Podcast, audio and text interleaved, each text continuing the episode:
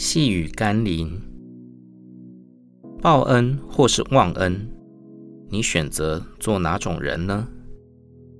今天读的经文是《路加福音》第一章七十四节、七十五节，叫我们既从仇敌手中被救出来，就可以终身在他面前坦然无惧地用圣洁、公义侍奉他。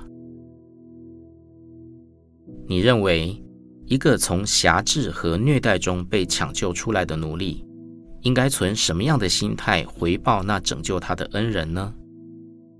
是要求恩人给他更多的东西吗？或是抱怨恩人没有让他过更好的生活呢？还是若无其事地远离那拯救他的人，去过自己想过的人生呢？如果真有这样的人，相信你也会看不下去。认为当初真不值得拯救他了。那么，你认为一个从被魔鬼辖制和罪恶荼毒中走向灭亡的人，被耶稣抢救回来的人，应该存什么样的心态回报耶稣呢？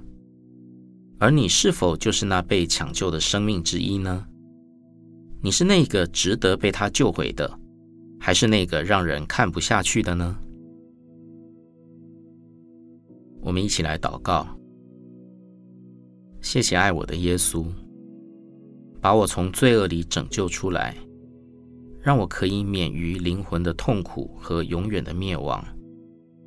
愿我能用你在基督里给我的新生命、智慧和能力，尽心尽力地侍奉你，荣耀你，好回报你的救命之恩。